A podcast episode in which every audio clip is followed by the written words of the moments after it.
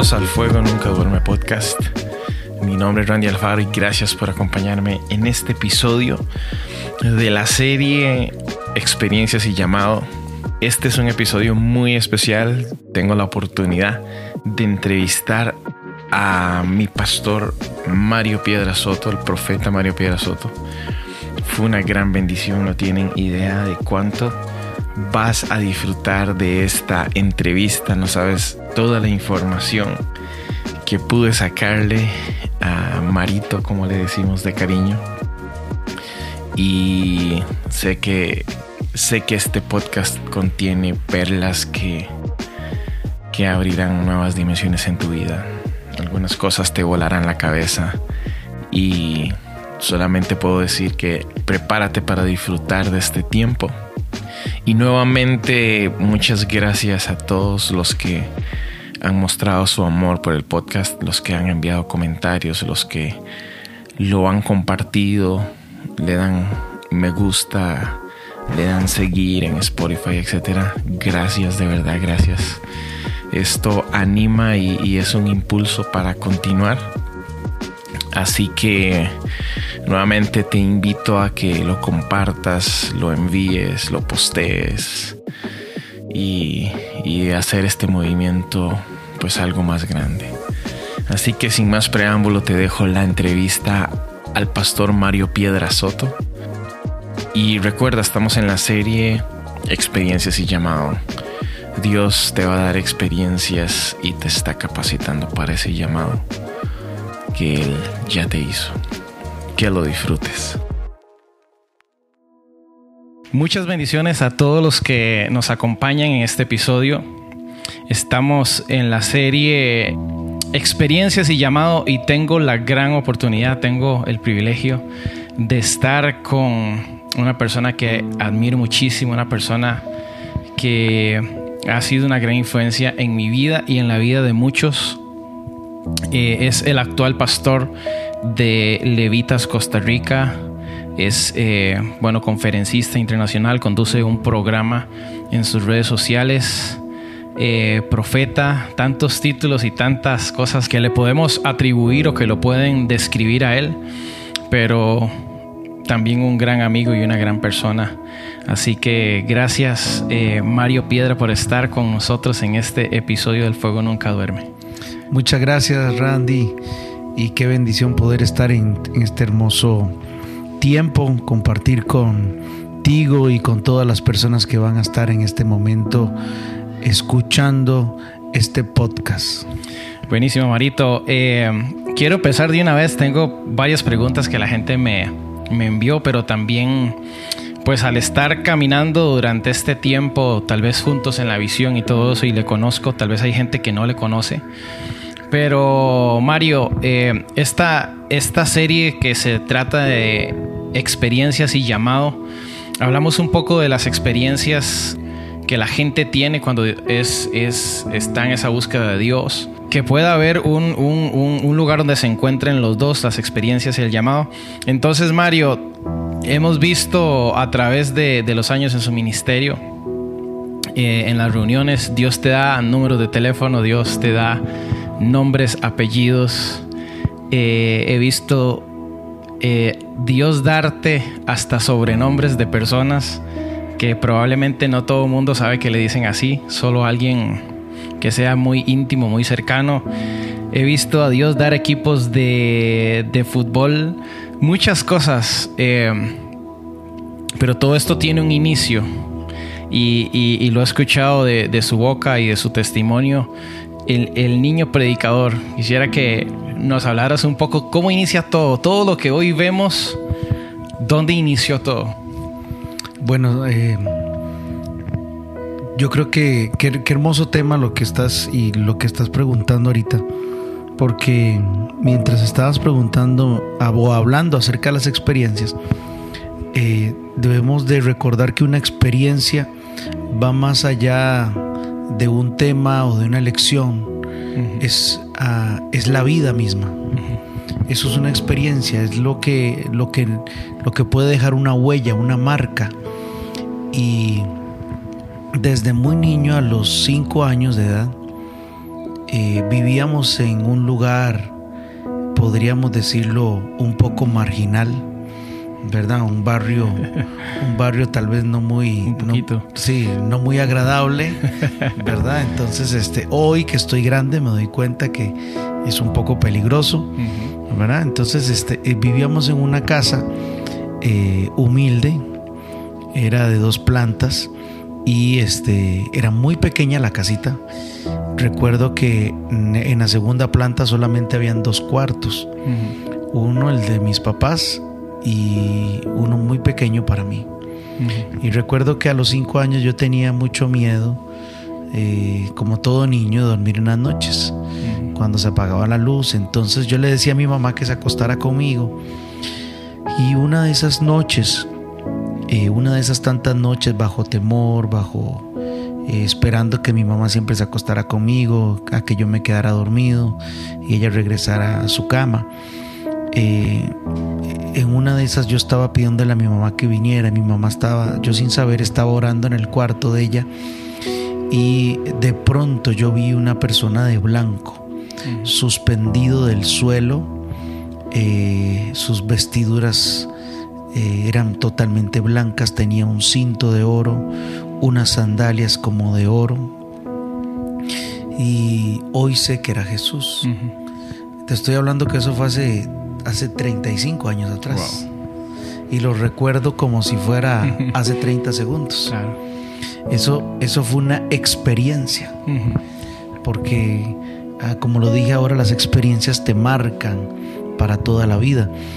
Y recuerdo que miré en sus ojos mucho amor, mucha, mucha dulzura y sus palabras fueron, me ministró tanta paz, extendió su mano y me dijo, por cinco minutos no hables. Y de pronto me quedé dormido, no sé en qué momento, pero me quedé dormido. Mi mamá dice que ella se asustó de que yo tan pronto me quedara dormido. Recuerdo que a partir de allí comenzaron a suceder episodios, experiencia tras experiencia. Recuerdo que mi mamá y mi papá siempre todas las noches era algo de ley. A las 7 de la noche nos reunían a todos en el cuarto principal, orábamos al Señor y después íbamos a dormir, porque el día siguiente teníamos que estar en la escuela. Y fue allí como comenzó todo y a la edad de los ocho años yo ya sabía que yo ya había visto a Jesús, ya había una experiencia, ya había lo que me había marcado. Entonces, este, un día estando en la escuela dominical, en, en el lugar donde estábamos, recuerdo que la maestra de escuela dominical le pidieron que un niño que predicara y ella lo hizo así como al dedo, como dedocráticamente y pareciera como que hubiese sido una casualidad. Claro. Eh, hoy entiendo que era parte de, una, de un plan, de un, de un propósito. Y Dios ahí en ese momento eh, me estaba llamando a servirle y a los ocho años fue como... ah, fue algo eh, nuevo. Recuerdo que las prédicas eran... Este, le tiraba duro a los diáconos, le tiraba duro a los a todo mundo. Entonces, como niño a todo mundo le gustaba el mensaje, pero también Dios se valía de eso para, Claro. para a través de un niño poder este, establecer verdades. Ok, Marito, pero. Ok, una experiencia a los cinco años, ya a los ocho años predicando. Es como una excepción a la niñez que tal vez cualquier persona puede tener. ¿Usted considera que usted vivió una niñez normal o en medio de todo lo que vivían o todo lo que le impartían sus padres? ¿Usted considera que sí fue marcado desde, desde esa temprana edad para que, para que no viviese una, una vida como tal vez un niño de 5 años para ese momento no entiende las cosas, duerme con los papás tal vez algunos, ya a los 8 años está un poquito más grande viviendo una vida de escuela y no, y no necesariamente predicando, ¿verdad? Es, es, es algo fuera de lo común. Hay una diferencia, hay algo que, que usted siente que sí, desde ese momento algo lo marcó, fue diferente. ¿Usted siguió su vida normal o, o, o cómo, cómo explica esa parte? Eh, obviamente esa experiencia te marca. ¿verdad? Este, lo recordaba cada instante y era algo que no sabía cómo explicarlo con la mente de un niño, ¿verdad? En ese momento. Sin embargo, yo siento que también llevaba una vida eh, como cualquier otro niño. Me gustaba jugar fútbol. Recuerdo que eh, me gustaba poner, poníamos piedras en la calle y entonces jugábamos fútbol. Eh, a mí me gustaba andar en bicicleta, me gustaba este, hacer todo lo normal como niño. Recuerdo que en primer grado siempre andaba un, un canguro. Eh, un bolsito. Un bolsito, sí, que se amarra a la cintura. Le llamamos aquí canguro. Y andaba un montón de bolinchas o canicas, como le dicen algunos. Y me gustaba jugar. En, en, los recreos pasaba jugando eh, jugábamos bolinchas o canicas. Entonces yo siento que también Dios nunca, eh, yo, yo siento que Dios te marca, pero Dios, eh, Jesús dijo, estamos en esta tierra, pero no somos de esta tierra. Hay cosas que usted tiene que, que Dios permite que como niño usted las viva, que usted las experimente caminar en charcos, este, hacer travesuras, ¿verdad? Porque también hicimos travesuras, no puedo decirle que todo fue, ¿verdad? Que volábamos como, como, como, como santulones, ¿verdad? No, no, teníamos las travesuras también. Y eso nos llevó a, eso nos llevó a entender, eh, hoy puedo comprender más que nunca, que más allá de, de que podríamos llamar a alguien que fue totalmente, ¿verdad? Diferente. Yo lo veo todo normal, una vida normal como niño, todo. Simplemente que la influencia es importante. Lo que los padres puedan eh, influenciar sobre sus hijos. ¿Por qué, Randy? Porque ¿cuántos niños a los ocho años son narcotraficantes ya? Claro. ¿Verdad? Porque sus padres han influenciado a tal punto a que ellos ya saben hacer muchas cosas malas. Entonces, la influencia que un padre o una madre pueda establecer sobre su hijo, eso es lo que va a marcar la diferencia. Claro. Mario, y, al tener la oportunidad de, estar en la misma congregación, de ser un pastor, de, de pues obviamente dirigir una congregación, todo, vemos una gloria de Dios siempre ser manifiesta en medio de, los, de las reuniones, de los cultos. Y, y también he visto que, hay un respaldo, es, es, es, es, es casi imposible no ver ese respaldo de Dios. En algún momento eh, te diste cuenta que ahí fue donde comenzó todo. No sé si en esa experiencia de niño o tal vez en su juventud donde usted dijo, no, aquí fue donde Dios me marcó para que el resto de mi vida fuera eh, o supiera que voy a estar dedicado 100% a, a, ministrar a la presencia de Dios, al ministerio tiempo completo. ¿Hubo algún momento donde usted dice, eso fue lo que me marcó, esta fue la experiencia? ¿O simplemente es un llamado, una, alguien que te hizo una profecía, eh, alguna búsqueda íntima usted con Dios que Dios dijo de aquí en adelante? Este, quiero esto para tu vida. ¿Cómo fue ese, ese llamado de Dios para ti? Bueno, desde niño sí, sí te soy sincero Dios siempre, eh, eh, cuando venían profetas, cuando Dios traía a sus profetas y siempre, era como que siempre salía premiado, ¿verdad? Este, siempre había una palabra, siempre Dios. Recuerdo en una ocasión eh, un presbiterio profético. Un presbiterio es una comunidad de varios profetas eh, a la vez simultáneamente profetizando. Y recuerdo que en una ocasión ya iba a terminar ese congreso y uno de los profetas dijo, llamen a ese niño que está allá atrás, ocupo que lo llamen. Y yo estaba casi que atrás, escondido. Y me llamaron y entonces ahí Dios me habló también. Pero a los 21 años, cuando yo ingreso a trabajar un banco, yo ingreso a trabajar un banco, eh, movido, ¿verdad? Porque tenía, había necesidades en el lugar. Había muchas cosas que yo tenía, eh, la vida me enseñó también a madurar muy rápido, ¿verdad? Yo veía compañeros en el banco que tenían eh, sus salarios y todo se lo echaban encima. Yo no podía hacer eso. Yo tenía que colaborar en mi familia, tenía que colaborar en la casa. Y recuerdo que yo estando en el banco, eh, había algo dentro de mí que me decía, esto no es lo mío, esto no es. Es como, como estar perdido en el espacio, es como estar en un lugar donde usted sabe que no ese, su ese no es su lugar, ese no es su ambiente. Y te voy a decir algo, ganaba muy bien en el banco. Ganaba muy bien porque eh, eso fue en el... Tenía yo 21 años, 21, 5 años trabajé, llegué a convertirme en uno de los mejores empleados dentro del banco cuando el banco abre, eh, abre eh, una nueva sede en Panamá, envían a los cinco mejores de cada área y entre esos iba yo. Entonces yo ya me sentía muy bien en el banco, pero había algo dentro de mí que me decía que eso no era lo mío. Eh, yo ya había ganado un renombre dentro del banco, ya tenía un puesto bueno, un buen salario, y yo sabía que yo podía llegar a más. Sin embargo, había una lucha dentro de mí. Esto no era lo mío, esto no es lo mío, a esto no fui yo llamado. Yo sabía que Dios me había llamado a servirle. Y hasta que yo tomo la decisión, eh, un día llego a recursos humanos y digo, no, yo no puedo seguir más con esto porque era lo que no me dejaba tener paz. Y era el Espíritu Santo que me estaba llamando a su obra.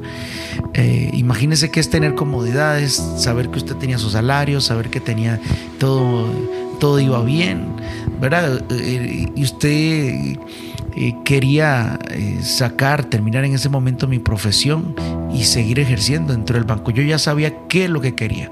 Yo iba enfocado dentro del banco, yo quería terminar la universidad y llegar a una, gerencia. Y yo como iba, al ritmo que iba, eso era lo que yo buscaba por causa de la necesidad. La necesidad siempre me, hizo sacar eh, la, parte más excelente. Siempre yo hablaba con un hermano mío, con el menor, con David, y le decía hoy, David, la mayor gente hoy en puestos de influencia, si usted echa un vistazo atrás en la vida de ellos, a muchos, a la mayoría de ellos les costó la vida. No se las pusieron tan fácil. Se, las, pusieron difícil, la vida, la vida se las puso difícil y por eso fue que lo alcanzaron. Yo creo que a veces eh, Dios permite ciertas cosas porque ah, para que nosotros aprendamos a, que lo mejor tiene que salir de nosotros y lo mejor de nosotros sale cuando hay una necesidad. Claro. ¿Verdad? Entonces a los entro a los, a los, a los 27 años ya, tenía más de 5 años de estar en el banco, llego a recursos humanos y le digo, no, me voy ya del banco. ¿Y por qué se va? No, no, no, no lo dejamos que se vaya. ¿Qué quiere? Un puesto mejor, quiere esto. Y entonces yo le dije, se llamaba a Silvia, la muchacha de recursos humanos en ese momento, de uno de los bancos. Me reservo el nombre ¿verdad? Pero, pero sí es, un banco muy bueno actualmente en este país.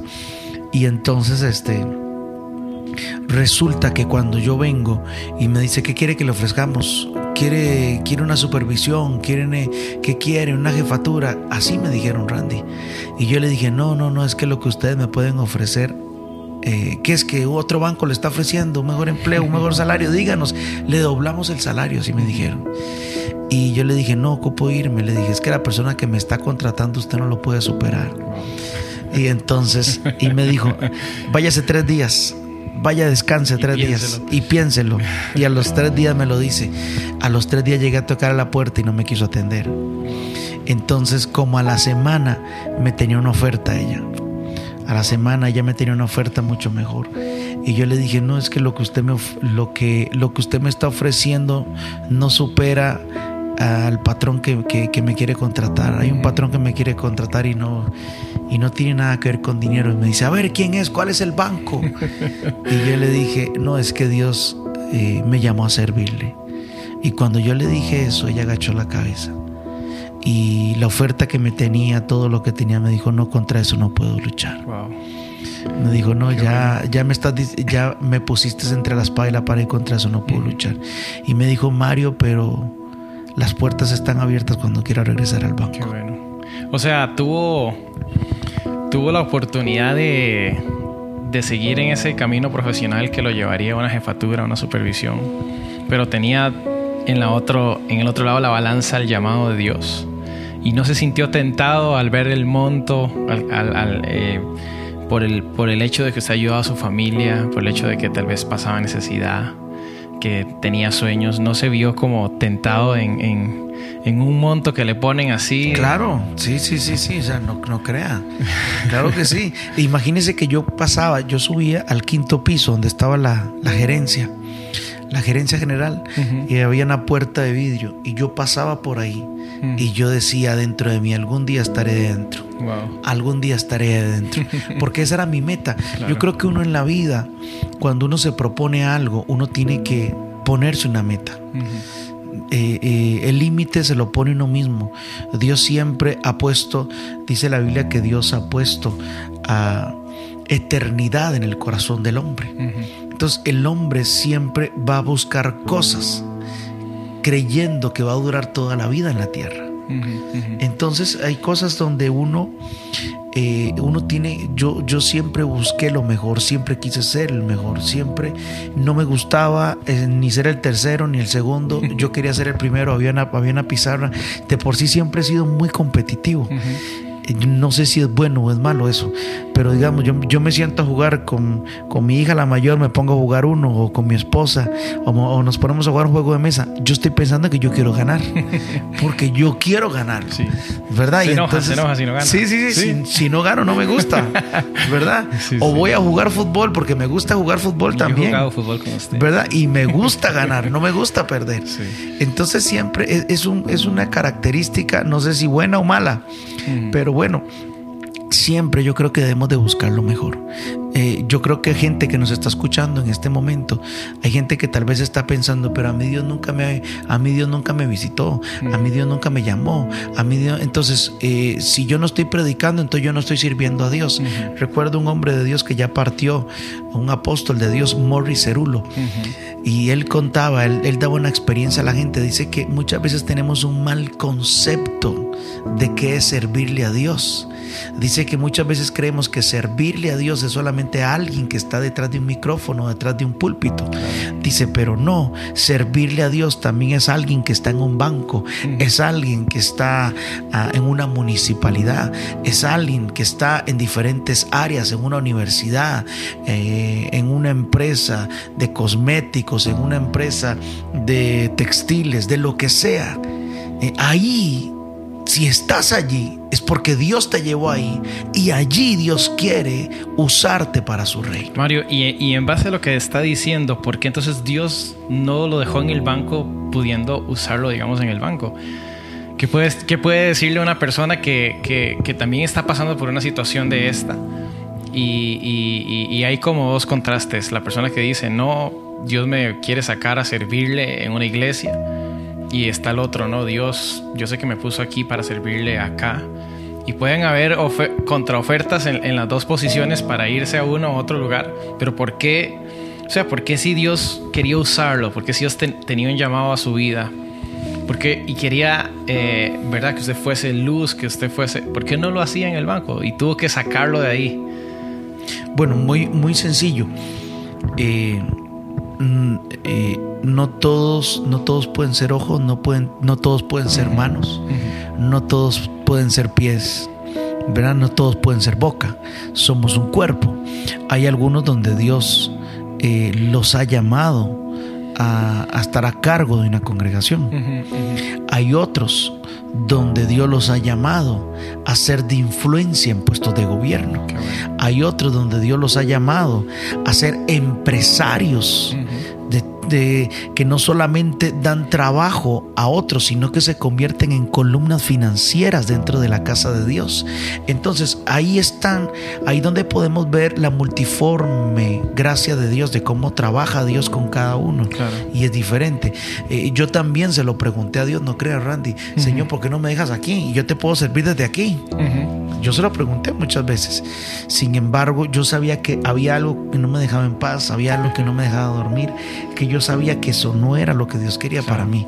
Eh, inclusive hasta después eh, yo llegué a buscar trabajo, porque no crea, o sea, eh, no crea que yo salí de ahí, del banco, imagínese Randy, yo ganaba en el 2007, 2008, ganaba, uh, ¿cuánto podrá ser en dólares? Un millón ochocientos, poder hacer este... Tres mil y resto dólares. 3.500 dólares, por ahí, digamos. Ok, eso ganaba en el 2000, 2008. O sea, hace, ¿qué? 13 años. Hace 13 años. Entonces, imagínense que, que, cuando yo estaba dejando eso, no, era, no era por un salario de, de, mil dólares, de 500 dólares, no. Era, era, eran 3 mil y resto de dólares. Y aparte que, aparte de eso que recibía, cada seis meses yo recibía bonificaciones. Entonces, yo recibía al año tres aguinaldos. Yo al año recibía tres aguinaldos. Recibía eh, en, el primer semestre, en el, segundo, en el segundo semestre recibía dos. O sea, en diciembre yo recibía el bono más el aguinaldo. Entonces yo, yo recibía por año, eh, e inclusive ahí yo tuve, eh, Dios, Dios me permitió allí este, alcanzar muchas cosas también, ¿verdad? Este, en ese momento yo tenía para comprarme eh, una casa. Y en ese momento salió otra oportunidad donde más bien este el dinero que tenía era para usarlo para mis papás, para que tuvieran la casa ellos y todo. Y entonces así fue, ¿verdad? Este y pero eh, no me arrepiento hoy día de nada. De momento no crea Randy fue eh, difícil, fue muy complicado porque ya después usted quería, ya usted veía la vida avanzar y entonces de, pasar a 3.500 dólares a andar un peso nada más en la bolsa. Muchas veces no tenían nada. Y entonces había momentos donde usted sentía una confusión. Usted decía, Señor, entonces ¿para qué me llamaste? claro. Sí. Qué bueno. Mario, después de, esta parte de, del niño predicador, ¿qué otras experiencias te marcaron eh, a partir de ahí? Eh, porque yo, mientras hablabas, eh, me surge la pregunta, ¿puede una persona que nunca ha tenido ninguna experiencia con Dios, que siente que Dios no le ha hablado, que siente que Dios nunca se le ha parecido, ¿puede una, una persona provocar una experiencia con Dios? Claro.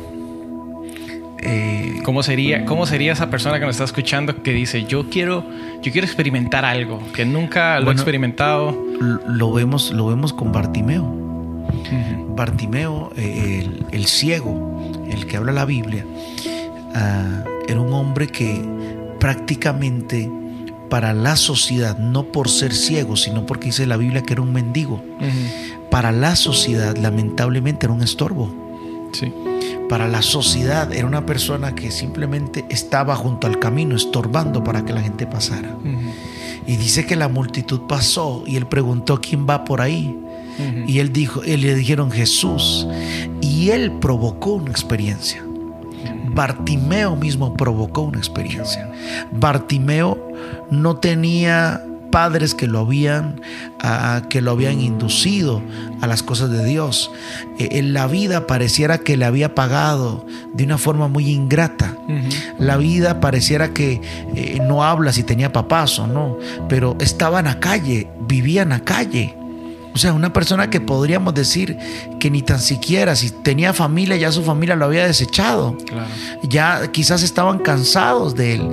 Entonces no calificaba para nada. Por ningún lado calificaba. Eh, como muchas veces decimos, es que este, como usted nació con padres cristianos, como aquel otro nació con dinero, como aquel otro se le facilitó. Pero Bartimeo provocó un cambio, una transformación. Dice que al oír que Jesús pasaba por allí, comenzó a dar gritos. O sea, cuando la Biblia habla de gritos, me está diciendo de alguien que está desesperado por algo, por un cambio, por una experiencia. O apareces o apareces. Lo que le estaba diciendo a Dios, lo que le estaba haciendo Bartimeo ante la multitud, era porque la multitud le callaba. Cállate, cállate, cállate. A él no le importó lo que la gente pensara. Él provocó la experiencia y hizo que los pasos de Jesús se detuvieran y regresaran hasta donde él estaba. Entonces sí podemos provocar una experiencia. Claro. Mario, porque lo conozco, sé que tal vez su, su, parte de ministerio pastoral se inició en la iglesia en la que perteneciste por mucho tiempo. ¿Nos puedes contar cómo fue ese tiempo ahí, esas experiencias? Bueno, a los 18 años, a los 18 años me llaman al ministerio Recuerdo que el fin de semana, un fin de semana, eh, teniendo 18 años, nos llevaron un retiro a un hotel, no recuerdo el nombre, un hotel, un hotel de montaña en San Isidro de Heredia. Y estando allí, yo estaba pasando una situación, estábamos pasando una situación complicada. Siempre que Dios hace algo, yo no sé por qué a veces se ponen las cosas más difíciles, ¿verdad? Entonces, este, pero son cosas de Dios y después entendemos lo maravilloso que es Dios. Y recuerdo que ese domingo eh, me ungieron, ese domingo oraron por nosotros y junto conmigo habían otros también que ya tenían edades más avanzadas y nos estaban ungiendo. Yo prácticamente era de los más jóvenes, o el más joven creo que era. Y recuerdo que ahí comencé eh, en la pastoral juvenil se le llamaba pastoral juvenil, aunque era, éramos era cristianos, éramos varios eh, pastores eh, o encargados. Yo con 18 años, eh, donde habían jóvenes de 23, de 25 años. y entonces yo al principio cometí muchos errores. Claro. ¿Verdad? Al principio Dios permite que los errores se manifiesten para que nosotros podamos ver nuestra humanidad, para que podamos ver que en este reino no es como nosotros creemos, sino es como Dios quiere. Y recuerdo que al principio yo trataba de mostrarme muy serio, ¿no? y entonces trataba de mostrarme como muy, ah, como muy este, fuerte de palabras, porque yo creía, yo quería ganarme el respeto de la gente. yo, o yo quería ganarme el respeto de los jóvenes mayores que yo, porque eran jóvenes de 25, 27 años. Entonces, este, ¿cómo hacía yo? Era, era mi gran dilema. Yo tenía 18 años y ¿cómo hago yo para ganarme el respeto a los demás? Entonces yo pensaba cuando yo pasaba por ahí muchas veces les hablaba feo o, fuerte. Entonces era brusco, era grotesco con la gente. Y yo pensaba que así era como yo me iba a ganar el respeto de ellos. Entonces con uno de 23, de 24 años yo le respondía de tú a tú, pero, pero eh, eh, yo, yo quería hacerles creer de que yo estaba en una posición distinta. Y Dios me fue enseñando, me fue enseñando que, que no era así para nada. Y ahí fue donde yo aprendí a trabajar con gente, donde Dios me enseñó. Después me di cuenta que eh, no, es, no tiene nada que ver con alzar la voz, no tiene nada que ver con, con, con, cómo usted se vista, no tiene nada que ver este, si viene en carro, mucho mejor para que lo respeten. No, no, no, no, porque Dios me hizo andar en bus también. Dios me hizo andar en bus y, muchas veces devolverme caminando porque no tenía para el bus. Eh, pero yo creo que el antídoto perfecto fue el amor. Qué bueno. Eso fue lo que fui aprendiendo y me di cuenta que lo único que hace que la gente ah, eh, te respete, te valore, te ame, es mostrando a Jesús en ti. Claro. Mario, y porque lo has contado en, predicaciones eh, de parte de tu testimonio, eh, siendo pastor de ese lugar, ¿cómo es que lo hacen a un lado durante dos años? Usted nos cuenta.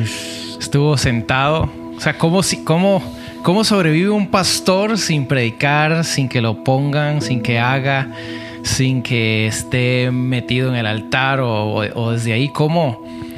Y yo quisiera como entrar aquí en, en un tema fuerte. O sea, ¿cómo, cómo podemos ¿Cómo, ¿Cómo, usted como pastor pasa dos años donde lo hicieron a un lado? ¿Cómo se manifiesta en ti esa fidelidad? ¿Cuántas veces quisiste renunciar? ¿Le pasó por la cabeza irse? ¿Le pasó por la cabeza decir, Dios, o sea, si usted me tiene aquí, ¿por qué me está sucediendo esto? Tú me llamaste. Y todas las preguntas que se le puede venir a la gente a la cabeza cuando uno está en un lugar donde usted eh, está experimentando tal vez lo opuesto a lo que usted eh, anhelaba en su corazón? Qué pregunta más. Jamás pensé que ibas, a, a salir con algo así, pero está fuerte. Eh, sí, fue, fue, fue más de dos años. Okay. Más de dos años. Eh, todavía no sé por qué. Okay. No entiendo. Eh, por aquellos que si alguien quiere que está escuchando pensando, ah, seguro fue que pecó o algo así. No, no, no, no. No, no había nada de eso. Simplemente fueron. Eh, no sé, quiero pensar que fue parte de una formación de Dios. Así lo quiero ver y así lo quiero pensar. ¿Verdad? Eh, después de ahí, porque no tengo otra respuesta. Claro. Pero fueron más de dos años donde de un pronto a otro eh, dejé, o sea, ya no era, ya no era que yo no quería, yo quería. Pero no era tomado en cuenta. No era tomado en cuenta para nada, ni tan siquiera para, para acomodar las sillas de la iglesia. ¿Y qué sentía en su corazón? Eh, me sentía olvidado, me sentía a un lado. O sea, no, no, no te voy a decir que, ay, que tú vas a decir, ay, hermoso, qué lindo. Vieras que, no, no, me sentí, eh, tenía preguntas. Yo tenía preguntas que, eh, es más, inclusive hubo momentos donde yo quise llegar y preguntar que si había pasado algo conmigo. Sin embargo, yo estaba ahí siempre.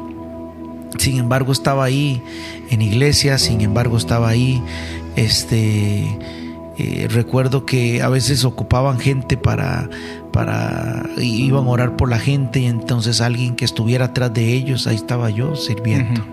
Eh, ocupaban alguien que eh, inclusive muchas veces para correr el, púlpito y también estuve ahí para servir.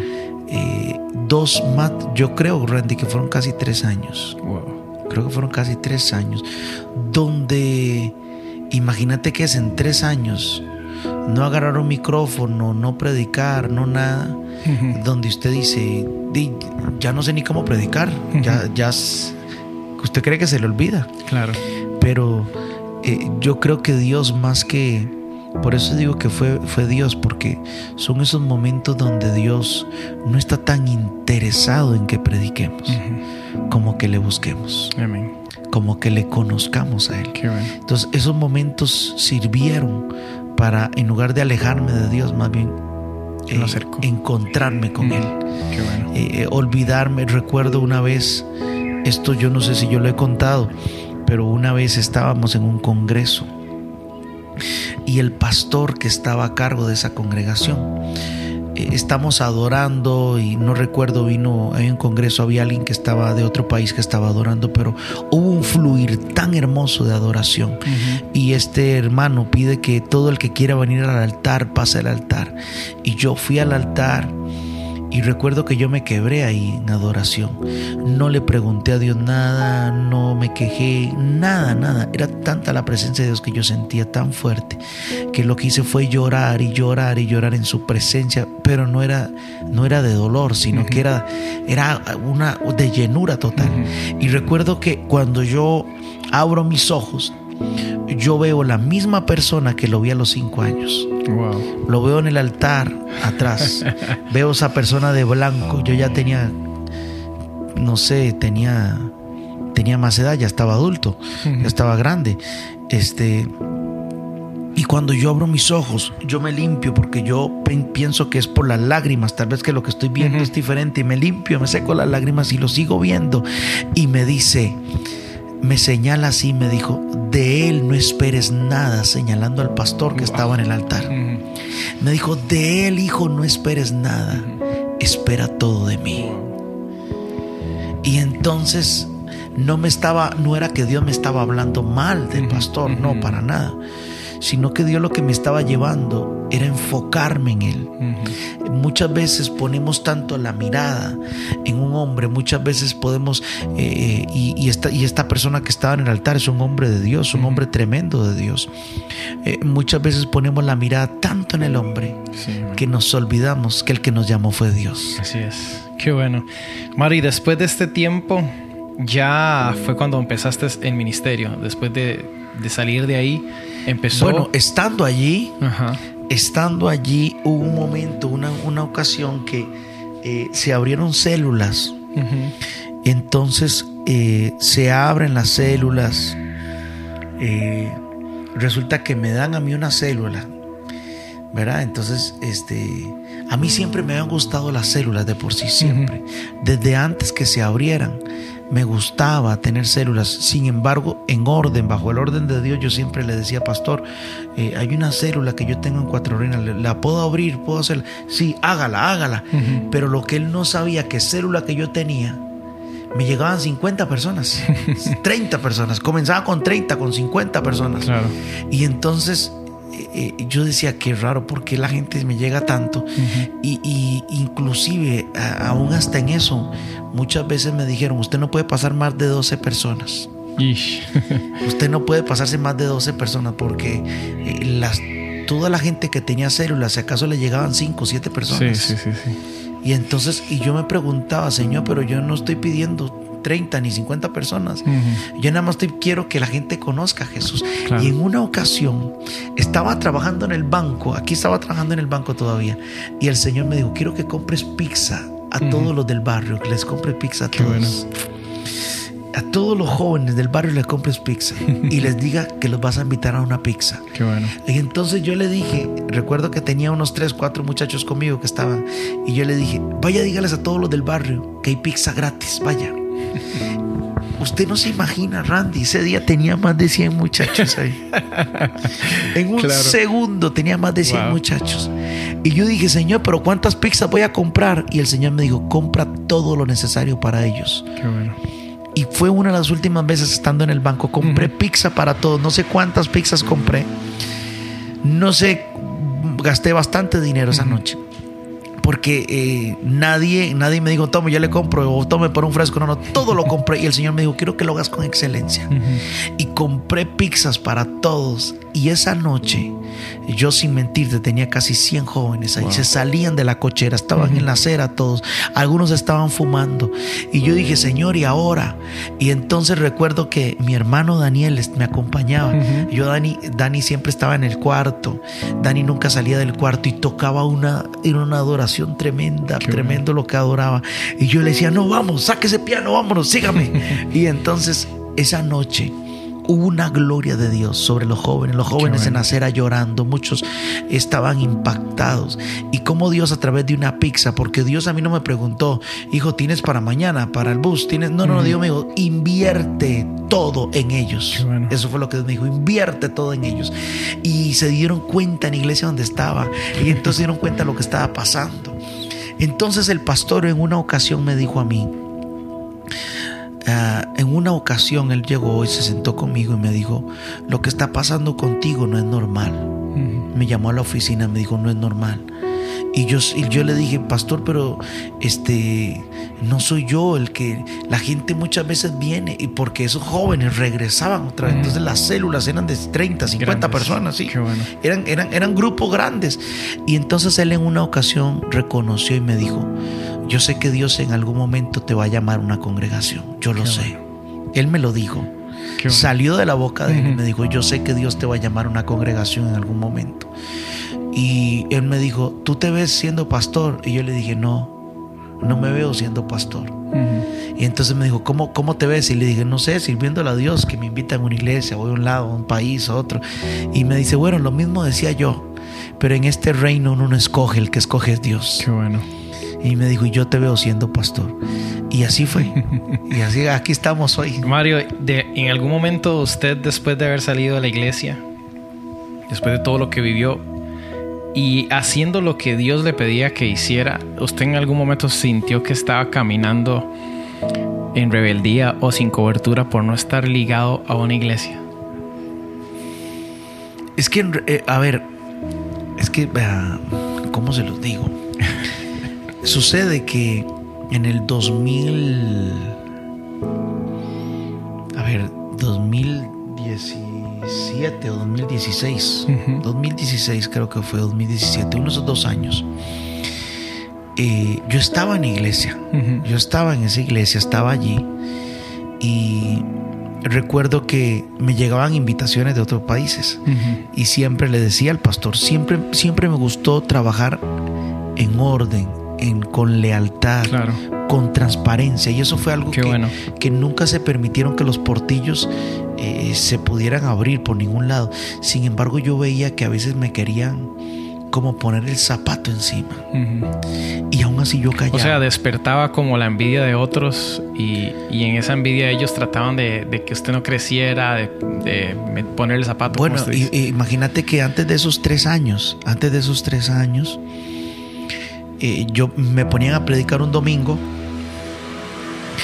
De, y yo le pedí a Dios, le pedí a Dios que por favor, que no pasara nada, que nadie se manifestara, que nadie. Porque yo sabía que eso, eso más bien iba a provocar algo en contra mío. Claro, claro. Y se manifestaban los demonios. era cuando más se manifestaban y era cuando más yo decía, no, Dios, no. Yo le decía, no. No, porque tal vez el pastor va a creer que yo. Porque a mí me dijeron una vez en ese lugar, es que usted provoca a los demonios. Wow. Así me lo dijeron, usted provoca a los demonios. Una vez que estábamos en un campamento, comienzo a predicar y se comenzaron a manifestar y entonces sí comenzó a suceder cosas poderosas de Dios. Y yo en ese momento yo no quería que se manifestara nada de eso. Yo decía, no, Dios, no. Porque cuando yo veía esas cosas, en lugar de alegrarme, le decía, no, Dios, porque yo sabía lo que se me venía. Yo sabía que se me venía en contra todo el mundo. Y recuerdo que a mí me decían que, que yo provocaba, que yo provocaba a los demonios, que yo provocaba las cosas, que, que me dedicara a predicar. Eh, a, a veces hasta me ponían a predicar y me decían, o a veces me ponían a orar y me decían, solo un minuto. Ok, solo un minuto. Oraba un minuto, bajaba al altar. Y la gente se me acercaba y me decía, cuando usted oró, pasó esto, pasó aquello. Y yo decía, no, Dios, que no escuchen, Señor, que no escuchen. Porque ya, ya, yo ya estaba viviendo una persecución. Claro. En donde estaba, estaba viviendo una persecución. Y en el 2016 yo tenía un grupo en San Antonio de Belén eh, en uno de los lugares aquí en Costa Rica. Y recuerdo que el grupo era bastante grande, eran 100, 150 personas ya. Y el pastor me dijo a mí, eh, le dije, pastor, tengo ese grupo, ¿qué, qué hago con ese grupo? Y entonces, porque él lo sabía. Y le dije, es más, le dije que si algún día él quería ir. Y él me dijo, no, eh, lo que te dije una vez es lo que está pasando. Yo veo que Dios te va a llamar a un ministerio, Dios te va a llamar a ser pastor, a tener una congregación. Y es así como te veo. Y no es culpa tuya, me dijo. En esa ocasión me dijo. Entonces me dijo, vaya a Estados Unidos a ministrar y cuando regrese, yo te voy a, yo te voy a preparar de cómo hacer una iglesia. Llegó a Estados Unidos, estando en Estados Unidos una semana, llevando ahí, me llega un correo de él y me dice, no te quiero más en iglesia búscate otra iglesia, búscate otra cobertura. Y... Así fue el correo. En el momento, en el momento. Pero entonces, ¿y, ese, y esa conversación de te voy a preparar. Aquí estoy preguntándome yo todavía. Al día de hoy me lo pregunto. Sí. Yo me pregunto qué fue lo que pasó, si alguien llegó, le dijo algo, si algo pasó. Eh, quedaron los correos ahí. Este, él me dice a mí, este, no te quiero más. O sea, te, te echaron de la iglesia. Me echaron, me echaron, sí. Y, recordemos que en ese tiempo estaba dentro del lapso de los tres años donde no predicaba, donde nada, o sea, no, me ponían a hacer nada, ni a lavar un baño. Fue, ¿Eso fue respuesta para usted? Eh, sí, yo ya estaba casado ahí y mi esposa en esa ocasión nos dijo, lo que dijo fue así, muy sencillo. Me dijo, Mario, de aquí nos vamos hasta que nos echen. Mm. Y Dios lo tomó muy en serio. Qué bueno. Así me dijo, porque yo ya no me sentía bien. Pero eh, yo, a ver, yo a veces le digo a la gente, hay mucha gente que me dice, yo me quiero ir para levitas, me quiero ir para levitas porque donde estoy no me siento bien. Hace poco una mujer llegó y me dijo, no me siento bien porque donde estoy, yo, yo me voy para levitas ya. Y yo le dije, es que esto no se trata de dónde te sientes bien, sino es donde Dios te quiere. Porque muchas veces hay gente, a ver, hay gente que se siente mal pero es porque no se dejan formar. Es que no podemos, no podemos taparnos todos con la misma cobija. Claro. ¿Verdad? O, o, que algunos digan, ay, sí es lo mismo, que a mí me está pasando lo mismo. y no, hay muchos que tienen un espíritu tan rebelde que no se dejan formar o que no quieren dejarse formar. Entonces, creen que el pastor está en contra de ellos. No, no, yo quiero dejarle claro a todos los oyentes. A mí, eh, solamente me faltó ponerme de alfombra. Solamente me faltó eso, ponerme de alfombra, porque eh, todo, todo lo que... Y yo sentía que a, alguna gente yo le caía mal, yo sentía que a alguna gente yo...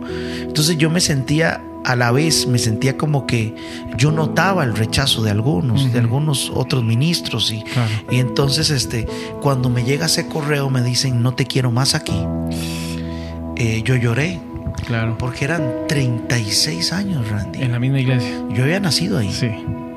36 años donde yo estuve ahí, donde, donde aprendí muchas cosas.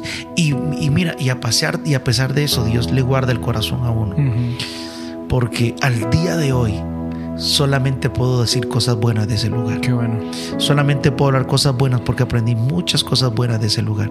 Pero así fue mi charo. Qué bueno. Qué bueno, Mario. De hecho, yo lo, lo, conocí ahí en esa iglesia. Yo me acuerdo haberlo visto ahí y ahí, y ahí toda una historia. Porque me acuerdo eh, conocerlo ahí y yo nunca en la vida le hablé. Y te caía mal. y, y, sí, yo decía a mi esposa, yo, yo no sé, pero... Y, yo, y yo lo veía que usted subía a la plataforma y lo ponían a declarar y todo, y yo decía, oiga, Yesenia, yo no, o sea, este, este pastor yo no, yo no me lo soporto, ¿verdad? Y nunca le hablé, esa es la verdad, nunca, y nunca, y cuando ya, vamos a ver, ya estoy en Levitas y todo, y yo me acuerdo que, que, que un día lo veo yo usted ahí en Levitas. Y, usted dijo, no puede ser. y yo dije, y yo, y yo, me, y yo en serio me quedé así como, o sea, ¿qué, qué estará haciendo esta persona aquí?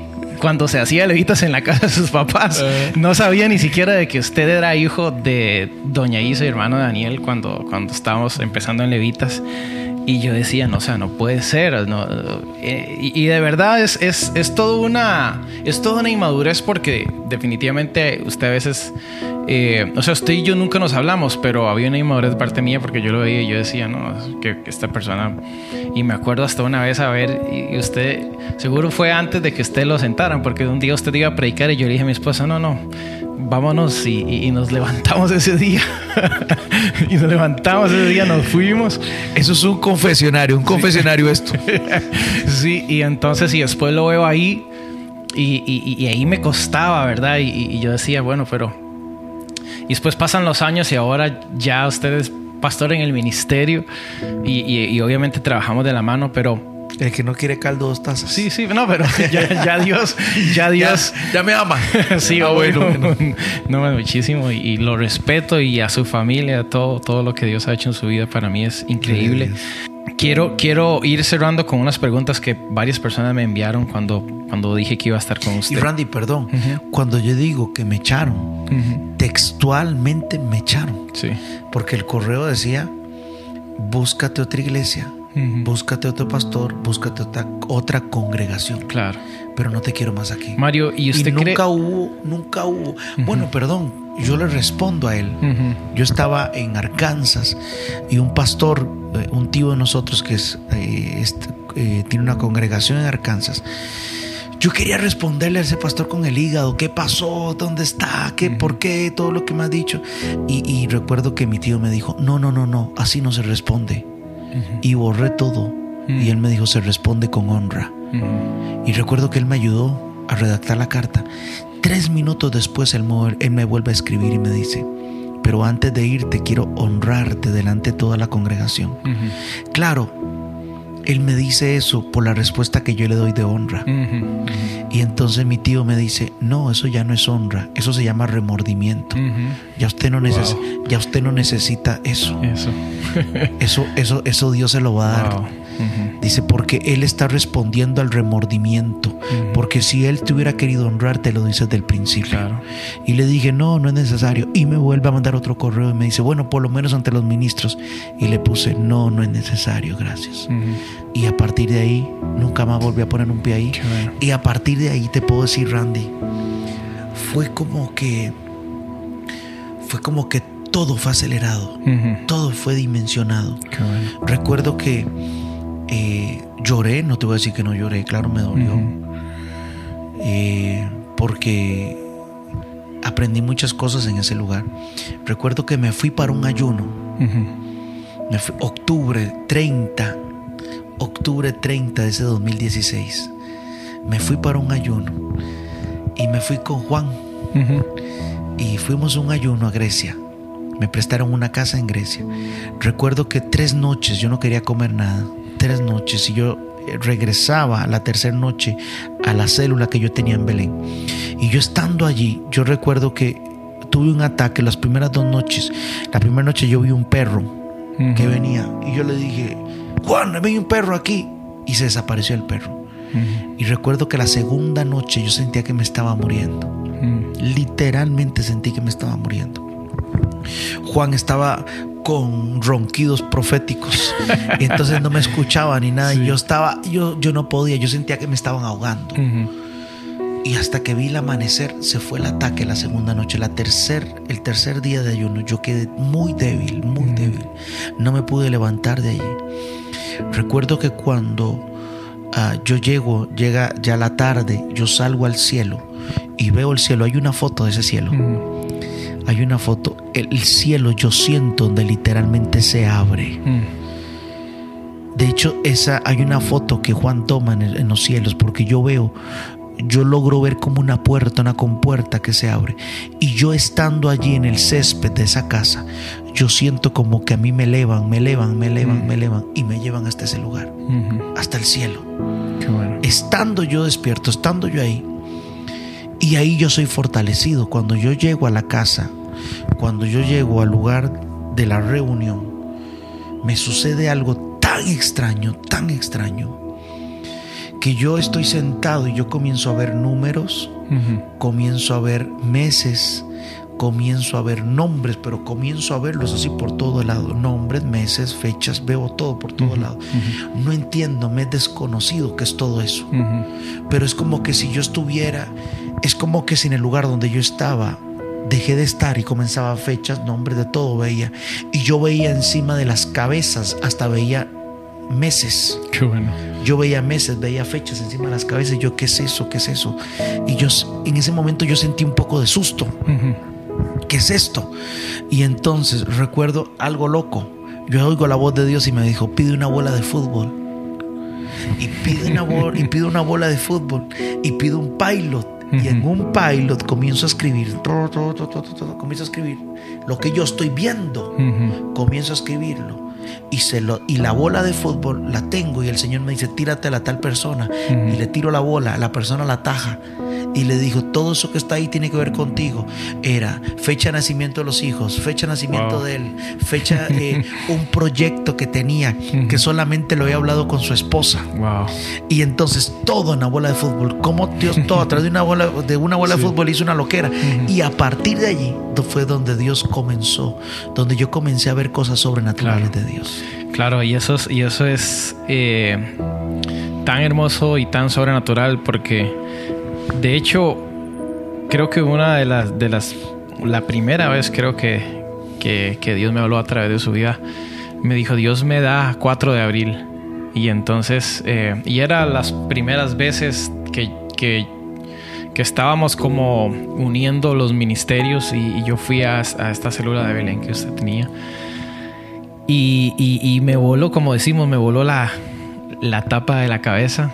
Y después de ahí, pues obviamente, ya cuando empezamos a trabajar y todo, pero he visto cómo, o sea, cómo es, cómo es eso, si le podemos explicar a la gente desde, desde su desde su perspectiva. Yo he visto a decirle a gente el nombre, el apellido, el número de teléfono. Hace poco estábamos en, en, en, Evitas, en un culto de domingo, una reunión de domingo familiar. Y, usted dice, llame a este número y, la persona estaba dentro de la congregación, contestó la persona del número de teléfono y, claro, uno puede, uno puede decir tal vez eh, una fecha de cumpleaños que, que, también no es sencillo para nada, pero ocho números de un número de teléfono. ¿Cómo es eso? Y en una ocasión, en una ocasión estando en una reunión, y le dije a una mujer, ¿conoces a, fulana de tal? Y entonces este me dice, sí, pero vive en Dubai. vive en Dubai, Y entonces Dios me estaba dando un, un ID, un número de cédula, podríamos llamarlo aquí. Y entonces, y entonces yo le dije, ¿la puedes llamar? Y me dijo, creo que está durmiendo. Y no importa, llámala. Y cuando la llama, resulta que la mujer en Dubái estaba despierta, no podía dormir. no podía conciliar el sueño. Y entonces, hola. Y se saludan, están con el altavoz, todos que estamos en la reunión estamos escuchando, se le pone el micrófono y la mujer que está en la reunión le dice es que estamos aquí en una reunión, pero hay una persona que quiere hablar contigo y entonces le dice, sí, pásamelo. Y yo le dije, aló, hola, eh, usted y yo nos conocemos y me dijo, no, ¿hemos hablado alguna vez? No, nunca. y entonces, este... Eh, yo he ido a Dubai, no, nunca, pero cuando guste puede venir, me dijo. ¿Verdad? Y entonces le dije, yo estoy viendo un ID, ta, ta, ta, ta, ta, ta, y se lo dije los números. Wow. Y entonces le dije, ¿sabes de qué es eso? Y se queda callada. Y me dice, ¿cómo lo sabe? Y yo le dije, ¿por qué? ¿Sabe qué es eso? Y me dijo, es mi número de ID aquí. Y ella se sorprendió tanto. Y después de eso, hay cosas que Dios permite para abrir el corazón. Porque muchas veces la gente es tan dura, muchas veces la gente cree que Dios no habla. Dios permite esas cosas para explotar y abrir. Es como poner una bomba en la puerta, ¡pum! Ya no hay puerta. ya no hay puerta. Entonces hay un acceso para que Dios entre. Y después de allí Dios le habló y esa mujer lloró. Después en otra ocasión, estamos en un lugar donde yo le digo a un joven, llamen a tal joven. Y entonces, eh, ¿quién es tal joven? Entonces dice una joven, es un amigo mío. Y entonces lo llaman y resulta que el joven, eran, eran ya, eh, no estábamos en una reunión, estábamos en una mesa comiendo. Y yo le dije, ¿alguna de ustedes conoce a, tal persona? Y yo, yo lo conozco. Y lo puedes llamar. Y lo llamas. Y este joven dice, estaba con, en el cuarto con síntomas depresivos, estaba pensando en suicidarse. Y cuando yo le suelto la palabra, el joven comienza a llorar. Dice que el cuarto oscuro se iluminó de una luz y comenzó a entrar una luz a su cuarto. Y, el joven lloraba y lloraba y lloraba. Todos en la mesa, todos en donde estábamos, en diferentes partes de la casa, a todos se nos atragantó la comida porque todos nos sorprendemos de lo que Dios hace. Mario, ¿cómo, o sea, cuando una persona escucha todo esto y cuando eh, estás recibiendo estos números de teléfono, los nombres, eh, o sea, ¿cómo lo recibes? Un número de teléfono, escuchas una voz de, Dios, escuchas una voz de alguien, una voz parecida a la suya.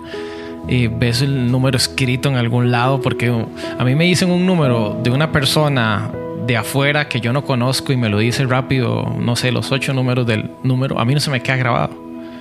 ¿Cómo, cómo, cómo es ese, ese, ese recibir ese mensaje de Dios? Ni a mí tampoco.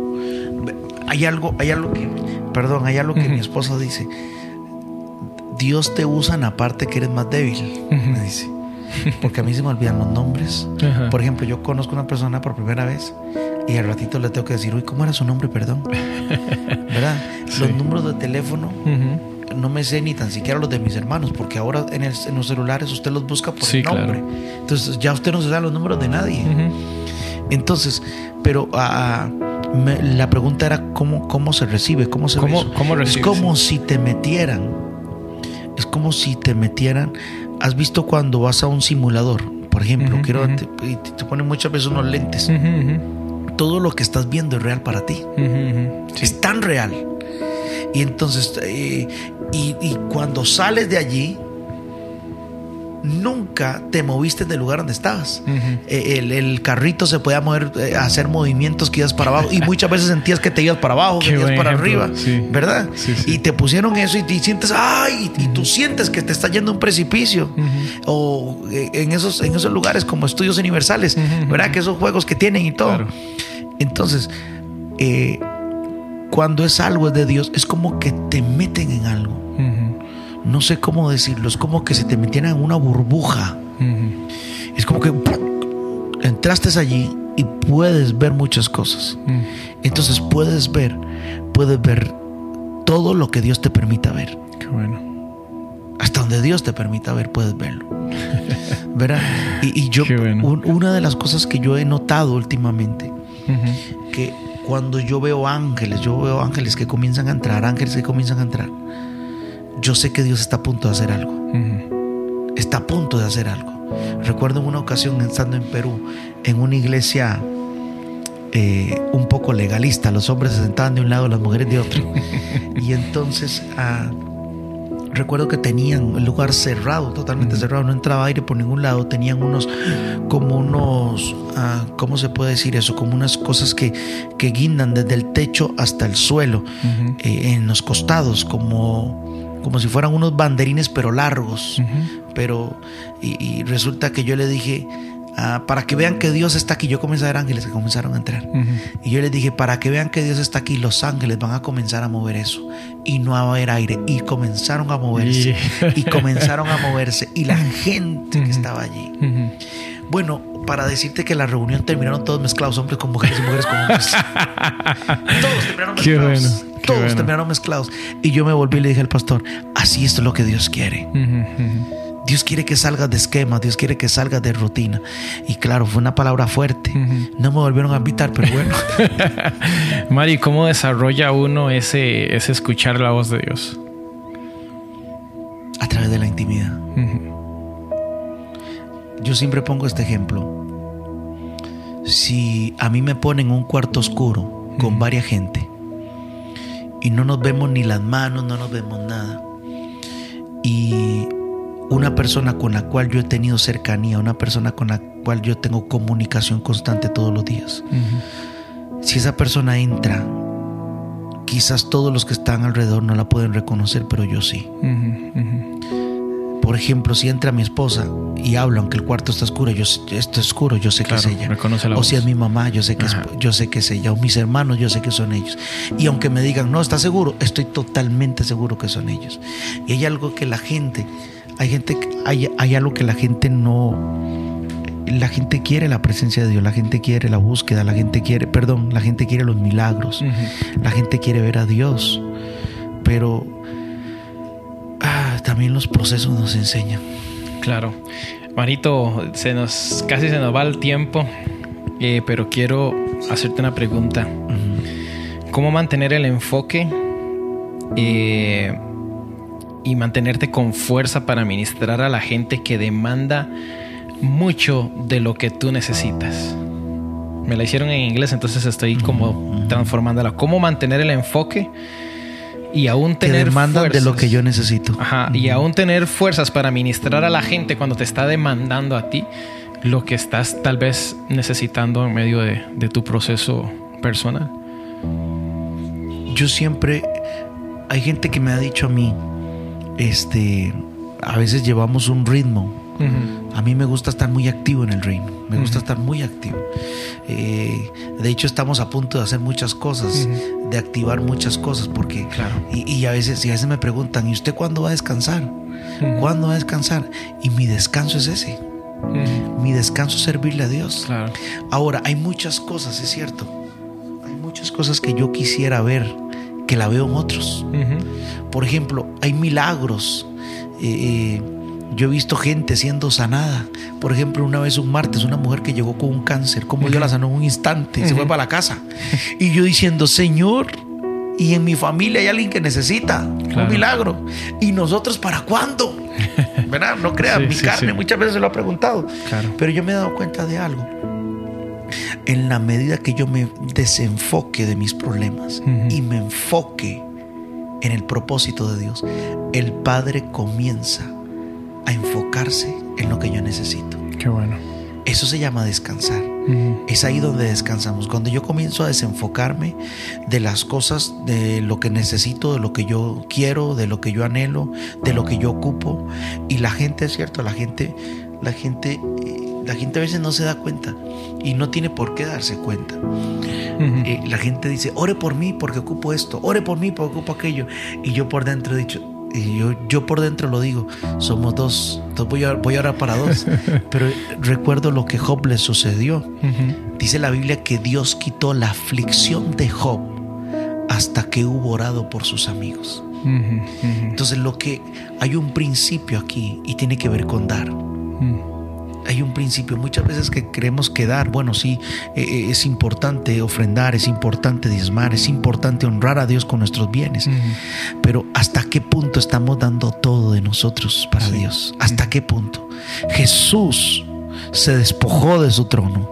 El Padre se despojó de un hijo no se, no se despojó de un ángel, Mm. lo dieron todo, Dios todo, amén. lo dieron todo por nosotros. Y lo, lo mínimo que Dios espera de nosotros es todo. Cuando yo lo doy todo por Él, el Padre responde con todo lo mejor para nosotros. Amén. Qué bueno. Ok, para terminar, eh, Mario, y muchas gracias por este tiempo. Aprecio mucho todo, todas las perlas que está soltando para los que nos están escuchando. Eh, me gustaría hacer una dinámica. Le voy a decir unas palabras y usted me dice qué se le viene a la mente eh, cuando yo se las mencione. Eh, reino, Todo, familia, oh, unión, amor, levitas, uh, la tierra llena de la gloria de Dios, prosperidad, Ah, salud, finanzas, espiritualmente. pastor, Alguien que tiene que ser como Cristo para poder dar y que la gente pueda verlo a Y- Dios en él. hij- hijos, Hijos, la, el- la identidad más grande que podemos tener. redes sociales, Eh, alcance, ideología de género, eh, un sistema que solamente a través del amor podemos vencer. gobierno, Ah, si es de reino, lealtad. Si es de la tierra, ah, injusticia, paternidad, seguridad, profecía, dirección, matrimonio, eh, amor, fútbol, eh, diversión, plenitud, ah, Dios, Costa Rica, tierra de avivamiento, tecnología, eh, un medio, liderazgo, amor, paciencia, formación, eh, gozo y llanto. Jesús, el Salvador, el amor, el que me rescató, Espíritu Santo. Uh, el que me lleva a Jesús y al Padre. Listo, Marito, muchas gracias por este tiempo, ¿verdad? Eh, sé que esta, esta entrevista, este podcast va a tocar muchos corazones eh, de gente que está pasando circunstancias. Al ver la fidelidad de Dios en su vida es, es, es una evidencia de que, de que Dios está en control de todo y que también eh, a través de las circunstancias es cuando le conocemos a Él de una manera que no le conocíamos antes. Y le agradezco por su tiempo. Eh, Mario es el pastor eh, actualmente de Levitas Costa Rica y me gustaría también que si la gente pudiera seguirte en las redes sociales, tienes un programa todos los lunes, eh, ¿verdad? Tienes un, obviamente un ministerio, una página donde te puede contactar la gente, donde te puede seguir. Puede buscarnos en Facebook, Instagram y YouTube como Mario Piedra Soto. Y todos los lunes, 8 de la noche, hora de Costa Rica, tenemos un programa que se llama Lunes Profético. Lunes Profético. Linda Marito, muchas gracias por todo. Gracias a todos. Y, y- y pues será la próxima porque espero que esta sea la primera. La próxima tengo, Me pusiste a pensar mucho. para la próxima tengo otro montón de preguntas y temas que me gustaría tocar. Testimonios que has vivido. Y, y, pues nada, honrarte con, con todo lo que Dios hace a través suyo. Y, y- y lo amo mucho, nuestra familia lo ama muchísimo. Y, Igualmente. y gracias, bro. y a todos a, a seguir a Randy con estos podcasts, porque yo sé que ah, es Jesús. Jesús quiere ser visto a través de las redes sociales, a través de la tecnología. Así que apoyemos y va a ser de gran bendición para su vida. Listo. Gracias, Marito.